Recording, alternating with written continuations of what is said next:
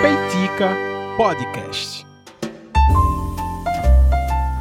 E aí, gente, estamos começando o Peitica dessa semana, chegando aqui no seu feed, esse novo episódio do Peitica, tanto no seu feed, no seu agregador de podcast favorito, quanto na sua plataforma de streaming favorita. Sabe que o Peitica está em todas as principais plataformas de streaming: Spotify, Deezer, Amazon Music, uh, iTunes, é, Google Podcasts, né? importante também lembrar disso. E é, se você quiser nos seguir, seguir ou me seguir né, nas, nas redes sociais, eu estou principalmente no Instagram e no Twitter. Eu estou no Instagram com arroba Rafa. Esse Rafa é com PH, tá? R-A-P-H-A underline RPH no Instagram, né? O Rafa underline RPH e no Twitter, Rafa underline O. Então vocês podem me achar aí. Também tem o Peitica, né? O arroba Peitica no Instagram. Uh, e o arroba Peitica no Twitter está um pouco parado, né? Normalmente eu publico lá através da minha arroba pessoal mesmo no Twitter. Então corre aí e, e, e me segue, porque toda vez que, que eu lanço um episódio novo do Peitica, eu aviso nas minhas redes sociais, eu dou um aviso lá.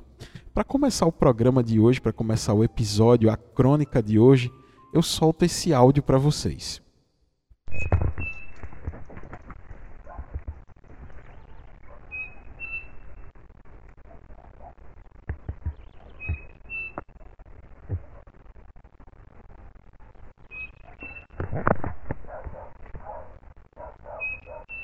Esse áudio Trata-se do canto da peitica. Pois é, para você que não sabe, aliás, está até na arte do podcast, né? O peitica ou a peitica. Se eu falar de ave, é a peitica, né? Se eu falar de pássaro, é peitica. Não sei, eu não sei como é que se refere ao, a esse pássaro, porque por exemplo, tem pássaro que a gente chama no feminino, né? Tipo a, a ema. É, e tem tem outros que se chamam no masculino o pardal, sei lá, alguma coisa assim, mas eu não sei. Se for, é o canto da peitica enviado por um, um querido ouvinte nosso é, que, por coincidências do destino, ele tem o mesmo nome que eu, Rafael Oliveira. O Rafael Sete Estrela, né? O Dom Pirrito II. O Rafa mandou ele, ele toda vez que ele ouve o meu podcast, ele diz o seguinte, ó, esse essa peitica aí, ela costuma cantar. Ele, ele mora numa aqui na minha cidade, né? Ele mora até próximo aqui de casa. Ele diz, ó, tem uma peitica aqui que canta toda vez que eu acordo de manhã. Às vezes eu, eu, eu consigo escutar o canto da peitica. Ele disse, da próxima vez que ela cantar aqui perto da minha casa, eu vou gravar e vou mandar para você aí, incluir no podcast. Então, agradeço pela lembrança. O Rafael Oliveira, grande amigo, escritor, professor, ele me mandou o canto da Peitica para eu botar para tocar aqui para vocês conhecerem como é o canto da Peitica. Pois é, Peitica também é um, além de um podcast, também é um pássaro. E eu aproveito essa experiência que o, que o Rafael tem, porque o Rafael, apesar de morar na cidade, nessa metrópole que é Vitória de Santo Antão, ele mora, uh, o bairro do Rafael, ele consegue ser, eu já fui lá na casa dele, é uma casa um, é, que não fica exatamente no centro da cidade e ele consegue ter uh, um, um, certo clima de morar é, meio que no mato assim, porque apesar de ser na cidade, é um, é um bairro um, pouco mais afastado e, você tem essa sensação de, de estar morando um pouco mais afastado, sei lá, no sítio, algo assim. E você consegue fazer essas observações, né? Ouvir pássaros de manhã, deve ser muito tranquilo lá na casa do, do Rafael. E aqui também, no lugar que eu moro, eu consigo mesclar muito bem essa vida na cidade, né? Essa vida é, nessa grande metrópole do interior, que é Vitória, mas também, assim, como eu falei, eu já falei em outros episódios. Eu tô a 5 minutos a 3 minutos, por exemplo, de, um, de uma zona rural. Se pegar o carro, eu demoro 3 minutos para chegar lá. É, ou seja, a vida no interior ela tem as suas particularidades. Não preciso de um longo deslocamento para ir parar num, num sítio ou alguma coisa assim. Então, a gente tem, a gente que mora no interior, a gente tem diversas histórias que mesclam muito bem essa coisa de viver na cidade, de, de trabalhar na cidade, é, conviver em sociedade, conviver com as pessoas, mas que se está muito próximo de uma zona rural, de um sítio, por exemplo. Eu me, me lembro muito bem que é, eu não sei se esse amigo meu que passava essas temporadas no sítio ouve esse podcast, o Niverton. Eu já citei até ele em outro episódio, no episódio de aviação. Mas eu chamei ele de Zé. Então o Zé, ele, uh, ele se, eu, se ele estiver ouvindo isso, ele vai lembrar das nossas da, das nossas férias no sítio e dos nossos e das festas, né? Tipo assim, Carnaval, sítio, São João, sítio, final de ano, Natal, então era muito comum, a minha família aqui tinha um, tinha, ainda tem um sítio, eu pude reviver isso bem recentemente, assim. Uh, há uns meses atrás, eu acredito que há um ou dois meses atrás, uma parte da minha família que é de Recife veio aqui em Vitória e, e, e veio visitar minha tia, porque nessa época que eu falo da minha infância, esse sítio era como se fosse algo assim de veraneio, né? Eh, a gente ia lá, passava um tempo lá, depois se voltava para as nossas casas, inclusive a minha tia. É, hoje ela mora nesse sítio, ela mora nesse lugar que fez parte da minha infância. Hoje ela mora lá. Então, esses dias eu fui visitar ela, né, por conta da, de uma família minha que veio de Recife, tava todo mundo lá e liga, vem, chega aí e tal, tá todo mundo aqui. Eu, foi a primeira vez que eu fui dirigindo para esse lugar. É, antes eu só tinha ido no, na garupa na como é que chama na carroceria do caminhão da F4000 do meu tio quando a gente tinha outros tempos, né? Há 20 anos atrás, quando eu juntava todo mundo, jogava colchão em cima do caminhão, aquela aglomeração em cima do caminhão, todo mundo lá, e a gente ia, meus primos, meus tios, minhas tias, minhas primas, meus pais e meus amigos e alguma, alguns amigos todo mundo ia para lá, para cima do caminhão e todo mundo ia junto para o sítio da família. Fica numa cidade vizinha, mas é bem próximo aqui, uma cidade vizinha que é muito próximo. Uh, então a gente foi lá e, e eu, eu, tive esse prazer de, de, de, ir nesse lugar. E eu, é muito louco perceber que tá tudo exatamente no mesmo lugar. A casinha continua lá do mesmo jeito, parece assim, só foi pintada, obviamente, mas ela tá lá do mesmo jeito as, as, as árvores que eu tenho uma recordação ainda estão lá. Algumas não estão mais, eu até vou citar uma delas aqui, que é muito marcante. Uh, o, o, rio que tem lá, o rio que tinha lá ainda continua. Parece que eu estava vendo uma fotografia, uma pintura daquele lugar, porque estava tudo do mesmo jeito de 20 anos atrás. E como eu falei, a gente passava essas, é, esses feriados aí nesse, nesse sítio. Então eu me recordo de São João lá. A gente leva, como era mais afastado, a gente levava fogos de artifício para soltar lá. Então virava a noite, foi a primeira vez que eu vi o dia amanhecer, tipo assim, poxa, eu era quando a gente é novo, a gente tem isso, né? Tipo, tem a hora de dormir. Mas nesse lugar foi a primeira vez que eu vi o dia amanhecer. Isso é muito emblemático, né? Ah, foi a primeira vez que a, a gente fica acordado, vira a noite brincando, soltando fogo, é, enfim. É, era muito recompensador ouvindo música, aquelas músicas de, de São João. Tem, tem músicas que eu me recordo até hoje. Se, se, se essa música às vezes toca no rádio, eu já sou transportado diretamente para esse sítio, para esses local, para esse local. Carnaval a mesma coisa. Eu me lembro da, da quando, quando se colocou a antena, uma antena para poder pegar a televisão, porque às vezes a gente ficava meio que entediado, né, jovem.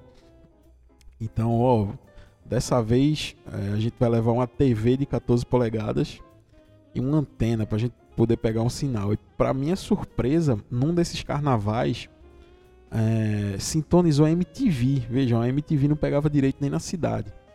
Por ser um local, um local mais afastado, eu fiquei surpreso. E quando a gente botou a antena, meu primo subiu lá na casa, desceu o fio da antena. Quando a gente ligou atrás no, no, no cachimbo da TV, pá, MTV. Cara, aquilo foi uma alegria. Porque durante o dia a gente, a MTV tinha uma programação de carnaval que passava, sei lá, 500 clipes, os 500 clipes, os melhores clipes, sei lá, alguma coisa assim. E a gente mesclava as nossas brincadeiras no sítio, né, as aventuras que a gente tinha no sítio com a MTV. Eu lembro que um desses carnavais, o primeiro, o primeiro clipe, né, o tipo a, o top 1 a posição foi Jeremy do Pearl Jam. Isso, isso vejam como. Enfim, tem coisa que eu não lembro do que eu comi de manhã, mas eu lembro desse, desses detalhes, desses pequenos detalhes que realmente marcaram a infância. Eu lembro claramente de estar no sítio assistindo MTV vendo Jeremy no primeiro lugar ali do top 500 clipes da MTV. Era muito marcante. E durante o carnaval a gente brincava com aquelas bombas d'água, como eu falei no episódio de carnaval no episódio mais recente aí que, eu lancei durante o carnaval. Então era, poxa, era muito recompensador passar esses dias nesse local, que assim a gente se desliga realmente de tudo. E eu pude revisitar esse, lo esse local recentemente e foi meio que voltar no passado. Eu, eu lembro até, eu até quando eu estava indo pela estrada, pasmem, eu cheguei lá via Waze. Eu nunca imaginei que eu poderia chegar no sítio da minha infância, né, da, da família, no Waze, cara, assim, a pessoa que tava lá mandou a localização, eu cheguei lá de boa, porque eu não fazia ideia de onde era. Eu, tinha, eu tenho essa recordação, mas eu não fazia ideia como chegava lá. Porque, como eu falei, a última vez que eu tinha ido lá, eu tinha 15 anos, 13 anos, sei lá. Então, eu fui. É, é, e eu, eu, lembro, né, eu, eu passando pela estrada e eu olhando alguns locais, assim, tipo, caramba, eu lembro disso aqui eu lembro desse pé de. Desse pé. Tem, um, tem, uma, tem uma coisa na estrada que ela me marcou muito também quando a gente ia. Muitas vezes, quando a gente ia, os nossos pais aproveitavam a farra até o fim, assim. E tipo, quarta-feira de cinzas a gente era para voltar, sei lá, de manhã ou à tarde, porque no outro dia o pessoal ia trabalhar. Só que aí, não, vamos ficar mais um pouco aqui, vamos aproveitar, vamos e acabava ficando até mais tarde mesmo. Às vezes a gente é, às vezes a gente ficava com medo porque diziam a, a lenda lá que tinham assaltos no, no local, na, na estrada, né? Estrada de barro. E o pessoal dizia, ó, oh, vamos cedo, porque normalmente nessa região aqui de vez em quando tem uns assaltos e tal, mas só que nunca saía. Nunca aconteceu nada. A, a, a, uma vez aconteceu uma coisa que eu me lembro, a gente tava assim na, na carroceria do caminhão voltando para casa e tinha um toco assim no meio da pista e ficou aquela dúvida e aí vai ou não vai vai ou não vai isso é assalto tá aquela tensão eu lembro que eu fiquei muito assustado. Aí meu tio com F4000 pá decidiu acelerar e no final o toco era só um pedacinho que tava pro lado de fora tinha um, um, umas umas palhas por cima assim que dava a impressão que o toco tava na no toco da árvore né de um coqueiro tava na pista toda mas não era enfim é, ele, eu me lembro dessas, dessas, dessa tensão. Uma das coisas que eu lembro também é que no caminho é, que, que, se ia para o sítio da família tinha uma casa. Eu procurei essa casa quando eu fui lá recentemente e eu não consegui localizar essa casa. Não sei se foi demolida ou se derrubaram a casa e, e construíram outra. Mas eu me recordo dessa casa pelo fato de que essa casa ela ficava exatamente na beira da estrada de terra, no caminho que a gente passava para ir para o sítio, e ela ficava ao lado de um pé de jaca assim gigantesco. Era o, o, a copa do, do pé de jaca era tão grande que quando a gente passava por baixo dele assim meio que escurecia. Eu tenho essa recordação de infância, a gente no, na, no, em cima do caminhão, é, a gente olha, tá chegando o pé de jaca aí quando passava por debaixo do pé de jaca, a sensação que tinha era que o dia escurecia. Tamanha o, o, o, o, o tamanho, assim, a grandiosidade da copa daquela árvore. E ao lado do pé de jaca, o pé de jaca ficava de um lado E do outro lado da estrada, né, o pé de jaca ficava de um lado da estrada e do outro lado tinha uma casa. E isso foi um foi muito marcante porque a gente passava, era uma casa simples, humilde, né? Dava para se perceber que antes era uma casa de taipa, que depois é, assim a, a, arquitetura é de uma casa de taipa que posteriormente usaram cimento para subir ela, mas dá para perceber que era uma, era uma casa de taipa que posteriormente foi, é, enfim, foi é, dado esse upgrade com cimento aí, mas toda a arquitetura é aquela arquitetura da casa de taipa. Tipo, uma casa com, cheia de janela assim lateral, ela ficava meio que na lateral da, da, da estrada e janelas e uma porta, aquela porta que, que tem uma divisão, né? Que você pode abrir a parte de cima da porta e a parte de baixo da porta. E a gente passava toda vez por essa casa, ela dava a impressão que era uma casa abandonada, porque sempre que a gente passava nunca tinha ninguém lá. Sempre a casa estava fechada. E, e já estava meio que deteriorada, assim, o, o, o, a área da frente da casa, que normalmente é um, tem um, um espaço aberto, já estava crescendo mato na casa. O, o telhado também já começava a, a, acumular algumas, algumas, sei lá, algumas plantas ali, algumas folhas. E dava para perceber que era mais ou menos uma casa abandonada. Só que uma coisa me, me chamava muita atenção nessa casa é que hum, pintado em todas as janelas da, da casa e na porta da casa tinha uma cruz. Em cada janela tinha uma cruz pintada toda vez que eu passava eu ficava curioso. Rapaz, essa casa aí nunca tem ninguém, tem uma cruz desenhada ali. E uma das coisas, um dos costumes que a gente tinha quando era mais, mais quando a gente ia para o sítio, né, quando a gente era mais novo, era contar as histórias de assombração ali daquele, daquele lugar, né, daquele, daquela região. E meio que assim, a gente ia para debaixo do pé de manga, né, tinha um pé de manga ao lado da casa do sítio lá do, da família estendia uma lona gigantesca assim no chão para a gente ficar na terra, né? A lona de caminhão e a gente deitava, levava travesseiro. E lá debaixo do pé de manga se contava as histórias mais escabrosas e assombradas da região. Uma dessas histórias era justamente a história dos moradores daquela casa que a gente passava na frente toda vez que ia para o sítio. E a minha tia me contou que ela conhecia né, a pessoa que morava lá e que a pessoa é, começou a notar algumas coisas estranhas dentro de casa e tal. Chamou alguém para benzer, que a marca da cruz que tem na casa era, foi alguém que foi lá benzer a casa. Enfim, tem esses costumes aqui no interior, né? a, benze, a benzedeira, essas coisas. Então essa casa marcou a minha infância, assim, apesar de ser tão próximo aqui de casa, da, da cidade, a gente tem essa vivência no, no, meio que de interior mesmo, né? Zona rural.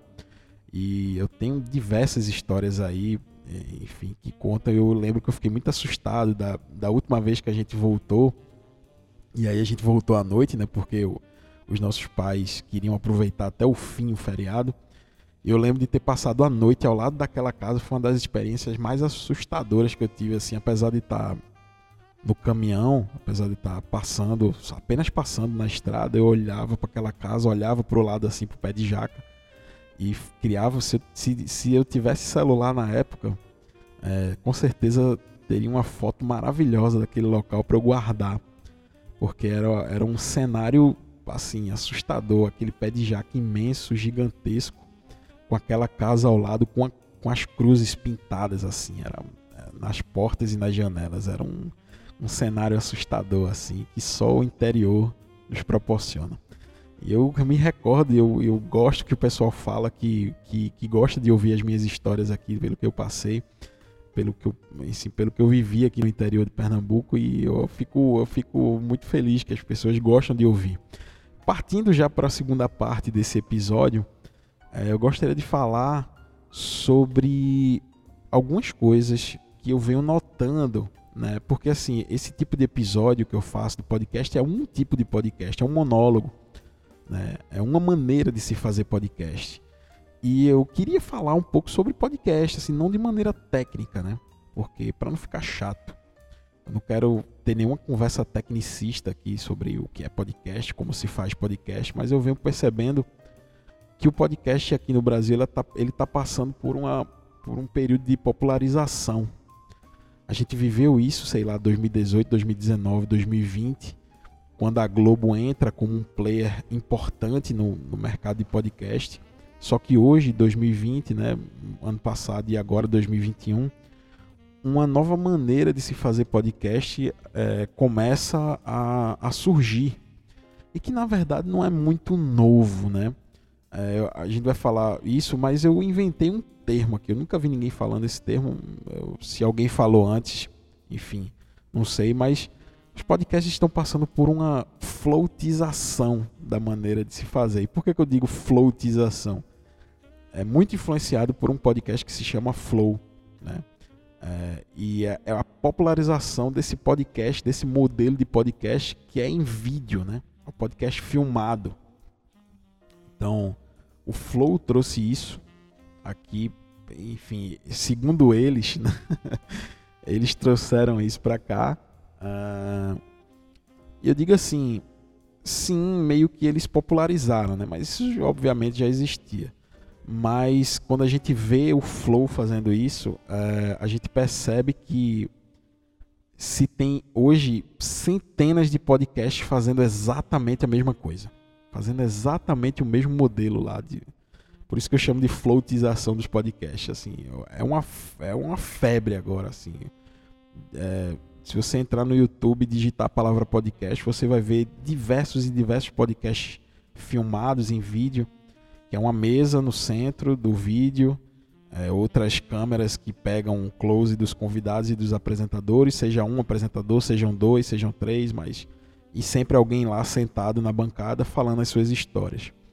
É, isso assim virou um padrão. Hoje as pessoas tratam podcast como ó, não, não, não foi só uma pessoa que disse que já chegou para mim e disse ah, eu sei ah, você que tu conhece de podcast, do tempo do podcast, eu queria fazer uma parada meio parecida com o Flow. Isso já virou meio que um, um jargão já. Eu queria fazer uma parada que parece com o Flow. Enfim. Uh, e, e, a gente não pode deixar que o podcast se resuma a isso, né? Isso é um tipo de podcast. Na verdade, isso é uma entrevista. Jô Soares fazia isso, Marília Gabriela fazia isso, né? E, e, e, e eles não. E, assim, a gente não pode ter essa sensação de que aquilo foi inventado, né? Isso é um tipo de podcast. Eles falam muito sobre isso, que, que trouxeram esse modelo do Joe Rogan, né? Esse podcast de entrevista. E a gente percebe que, há, que hoje existe essa migração, né? É, não migração porque os, as pessoas que já fazem podcast, eles têm um modelo já bem estabelecido, mas ficam muito tentados a, a, a, a abraçar esse modelo porque esse é um modelo que está popular o Flow tem mil, milhões de views, né, assim, por vídeo. Então aquele modelo de podcast de roda de conversa muito popularizado pelo Nerdcast, né, que é aquele modelo de se tem uma equipe, é, se pauta um assunto, se elabora uma pauta, um estudo sobre aquele tema e vai lá junto os amigos e grava. Esse, esse modelo foi muito popularizado pelo Nerdcast, era meio, era meio que o padrão até hoje, né? Até hoje não, até recentemente. É, aí a gente começa a vislumbrar diferentes modelos de, de podcast, de, de, produções, e a gente vai. Só que esse modelo de entrevista, ela, ele vem avassalador, assim. É, do nada, é, todo mundo meio que ficou tão interessante que precisa render um papo de 3 horas, de 4 horas de podcast. Eu fico impressionado com esse modelo. Meio que vira uma, TV Globo ligada no domingo de manhã, assim, sabe? Tá, tá passando alguma coisa ali enquanto eu tô fazendo outras coisas. Tem um podcast rolando ali, eu tô ouvindo por tabela. Então, assim, meio que fica. É, é, é assim, é, não tem como a gente ter episódio diário, quase diário, de um podcast que dura 4 horas de papo, 3 horas de papo teve um podcast até, o Podpar, que era do, do grupo, né, do Flow ali, do podcast Flow. Eles meio que se separaram e tal. Os caras fizeram uma maratona de 24 horas, um episódio com 24 horas. Eu fico abismado com essas coisas, porque assim, uh, apesar de ter diversos convidados né, durante a, a gravação, mas tá meio que rolando uma avacalhação do, do, do, do tema, do termo podcast. Não que tenha alguma coisa certa ou alguma coisa errada. A gente não, não tô aqui para para cagar regra sobre nada. Mas tipo, a gente precisa ter a consciência de que podcast não é aquilo, né? Não é exatamente, não é só aquilo. Eu quero dizer é isso. Que meio que fica é, assim, ele essas pessoas tipo Flow, Podpah, tem até o, o, o, o Vênus Podcast, é, que é a versão feminina do Flow. Enfim, ele o orgulho é tipo assim, ó, esse esse papo aqui é totalmente sem pauta, né? A gente inicia a conversa e não sabe exatamente onde vai parar. E, e no final da pausa, isso normalmente é feito ao vivo, né? Uma live. E, e, no final se dá a pausa na live, salva aquele áudio e chama de podcast. Né? Joga nas plataformas aí e tal. Tem alguns podcasts até que nem tem nem tem feed assim. Simplesmente grava lá no YouTube, chama de podcast porque tá lá o termo tá na tá no, no em alto do YouTube e, beleza. Ah, mas tem alguns problemas nesse formato, né? pelo fato de não haver preparo de pauta, enfim, de quem vai ser entrevistado, acaba que aquela conversa vira um, um, uma esponja, assim, tipo, uh, uh, não se tem um contraponto quando se é necessário. Obviamente que, que eu não posso cobrar uh, algo jornalístico de, de pessoas que não são, né, que não estão preparadas para aquilo. Mas pelo fato de, de ser algo tão solto, de ser algo tão aleatório, que depende única e exclusivamente das vivências do convidado, se, se tem essa impressão muito clara de que as pessoas não se prepararam. Tem até, tem até um, um episódio que o próprio Monark fala assim: ó, teve uma vez que sentou um cara na minha frente, eu não fazia ideia de quem, era, de quem era aquele cara. Foi alguém que chamou, que colocou na agenda lá do Flow. Eu achei um negócio assim meio, meio louco, né? Ou seja, simplesmente a pessoa vai falando ali, vai falando e não se tem o um contraponto porque ninguém sabe do que aquela pessoa fala, do que se trata. E, e, e, e aquela conversa simplesmente vai fluindo e vai embora porque não tem contraponto. A, a, impressão que eu tenho quando eu assisto Flow é que, tipo assim, eu já vi diversas entrevistas. Eu tô, eu tô falando aqui sobre o podcast porque eu conheço, porque eu assisto, porque às vezes eu acompanho a impressão que eu tenho é que quando vai o Guilherme Boulos lá, todo mundo concorda com ele. Ah, realmente faz sentido, tal, não sei o que. Blá, blá, blá. Quando vai o Eduardo Bolsonaro, todo mundo concorda da mesma maneira. Ou seja, é, é um, é um, é um, é, assim, tudo que é dito lá é meio que um consenso, não é? E eu garanto que gente, nós não temos esse tipo de postura no nosso dia a dia. A gente discorda, a gente concorda, é comum mas acaba virando meio que uma conversa assim com muita concordância e pouca discordância. E, e, que aquelas pessoas estão navegando num mar assim, enfim, e eles justificam, não, mas o Flow ou esses outros podcasts, mas eu estou falando mais especificamente do Flow por conta do tema, né, a floatização dos podcasts. Mas o Flow meio que virou um, um lugar, um lugar de comum assim, tipo, quem chega fala o que quer. É, não há uma discordância, porque, enfim, é um convidado, foi lá e tal. Não existe um contraponto. E quando eu falo discordar, ter um contraponto, não é brigar, não é tipo ser o pânico, não, que bota um cara para trocar tapa lá com o outro, não. Tô falando trocar ideia mesmo, trocar um, ter um contraponto, uma ideia contrária àquilo. E eu sinto que é, é muito vazio.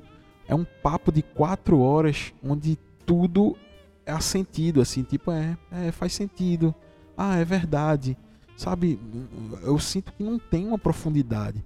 E que as únicas. E o único atrativo daquilo é a vivência do outro, é a vivência do convidado. Eu já eu tive essa impressão. A gente vive meio numa era de pós-produção, assim. Eu tenho uma empresa que a gente edita podcast para diversas pessoas, para diversos clientes. E a gente tem alguns cuidados, né? Tipo, ó, corta isso, corta aquilo, ó, bota esse efeito, ó, bota essa vinheta. Algumas pessoas escolhem fazer podcast dessa maneira. Tem podcast de, de RPG, tipo RP Guacha, é, Nerdcast de RPG, que eles são assim, praticamente novelas, filmes em áudio assim. São coisas grandiosas, gigantescas mesmo. E, e agora a gente vive uma nova era do simples. Tipo, ó, não precisa ter pauta, não precisa estudar quem é aquela pessoa, não precisa estudar do que é aquele tema, é, não precisa ter edição. Se alguém falar alguma merda, dá alguma risada lá e tá tudo bem. Depois a gente se explica no Twitter, ó, não foi bem isso tal. Ah, e, e, e, esse tipo de formato acaba sendo que meio preguiçoso. Porque o, o papo, a desculpa é assim, não, é o papo de botequim. Só que no botequim não tem milhões de pessoas vendo aquele papo, ouvindo aquele papo. E quando não se tem o devido contraponto, quando a pessoa navega em mares calmos de argumento, com a própria argumentação e sem nenhum tipo de, de, de questionamento, aquele papo de botequim que é ouvido por milhões de pessoas acaba se tornando algo assim, é, é, algo sem, sem argumentação e sem profundidade. Essa é a sensação que eu tenho quando eu vejo um podcast tipo Flow. Virou um inferno isso assim, todo mundo faz essa mesma coisa, essa exata mesma coisa. E eu percebo em vários desses podcasts a mesma característica. Fora que esse tipo de formato ele privilegia as pessoas que já têm alguma certa relevância. É, não exatamente no mundo do podcast, sei lá, às vezes é um ator, às vezes é um, um ex-apresentador, às vezes é um comediante, ah, muitas vezes é um comediante, muitos comediantes hoje têm seu podcast, uh, mas eles privilegiam essas pessoas que já têm a sua rede de contatos, e tudo bem. Se você construiu esses contatos, tudo bem. Mas eu percebo que não tem a mínima preparação para que aquilo seja algo mais proveitoso, mais que aquele papo seja algo mais é, é, construtivo. Não que o objetivo seja construir alguma coisa, mas tipo que, que tenha um mínimo de profundidade. Eu percebo que esse, enfim, esse, esse, esse modelo privilegia apenas aquelas pessoas que já têm os contatos, que já fizeram alguma coisa. E as plataformas privilegiam também essas pessoas que já têm uma certa relevância. E aquela pessoa que está começando o seu podcast lá na humildade não consegue chegar onde essas pessoas chegam pelo fato deles terem contatos. Sei lá, quando você leva um Danilo Gentili no programa, a pessoa já traz um público normal, sabe? E, e é única e, e exclusivamente baseado nas experiências do convidado, certo? Os âncoras do podcast eles não contribuem necessariamente para o assunto. É apenas eles vão conduzindo ali de uma maneira meio mambembe ali o assunto e simplesmente tá lá três horas de podcast, quatro horas de podcast. Um exemplo disso, eu estava vendo até recentemente uma entrevista do, quando não é um convidado que eu não tenho nenhum tipo de conhecimento ou empatia, eu simplesmente não assisto, não vejo porque eu sei que é assim, esse formato. Quando é um, convidado que me chama atenção, eu vou lá e, e, e vejo porque eu sei que o convidado vai render. Sabe? Esse é o grande perigo do podcast, desse, desse formato. Mas eu estava vendo um corte que virou uma febre também, canal de corte. Tem canal de corte até de podcast internacional que traduz podcast, que põe legenda. Uh, um cara que, pelo que eu entendi, ele é ex-BBB, ele falando no Flow, tipo assim, ó, vários, em vários países é proibido falar de suicídio. Por quê? Porque quanto menos se fala de suicídio, menos as pessoas cometem suicídio. E segundo ele, o, o, o Brasil é um país racista porque a gente fala muito de racismo. O Brasil é um país homofóbico porque a gente fala muito de homofobia. E quando passa a palavra pro rosto, o rosto faz, é, realmente, faz sentido. Porra, não faz sentido isso. O Eduardo Bananinha, lá, o filho do Bolsonaro, quando vai falar os absurdos, o cara, assim, eu vi alguns trechos também da conversa, o cara fala umas abobrinhas assim, tipo, mentira, óbvio, tá na cara que é mentira que ele está falando, um mínimo, se tivesse um, um, notebook ali na frente de um dos apresentadores do hosts e ele abrisse aquilo, aquela fala ali, iria notar que é mentira. Só que pelo fato de não, ah, isso é um papo de botequim, a gente não não existe o contraponto, o cara fala a, a, os maiores absurdos lá e não tem um contraponto. esse ex-BBB fala um absurdo como esse. Ah, pra, então para resolver o problema do Brasil do machismo, a gente para de falar de machismo. Para resolver o problema do racismo, a gente para de falar sobre, sobre racismo.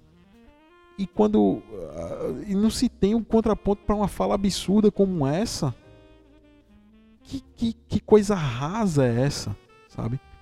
Eu acho muito, assim, é muito raso esse tipo de papo. Ah, mesmo que seja, o objetivo seja uma conversa de botiquim, eu garanto que se um amigo teu no, no boteco, no, na mesa de um bar, falasse um negócio desse, você, por conhecer o tema, ou por, por ser um tema que está em voga, sei lá, você diria, não, cara, não é bem assim. Talvez essa seja até a opinião dos próprios hosts, né? Tipo, não, é, realmente, é isso mesmo. Mas nem isso fica claro, sabe?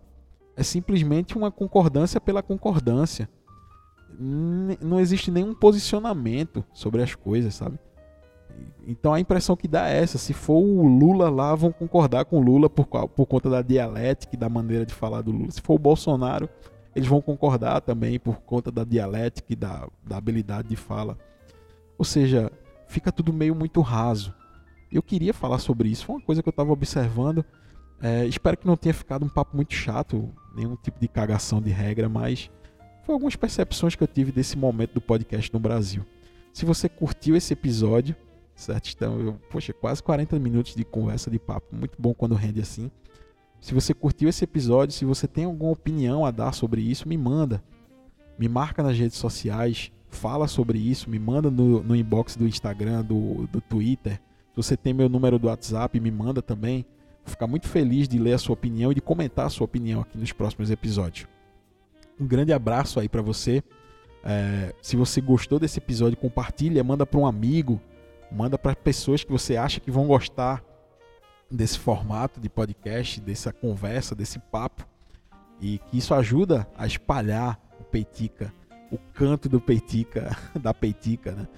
Pelo, pela essa podosfera aí.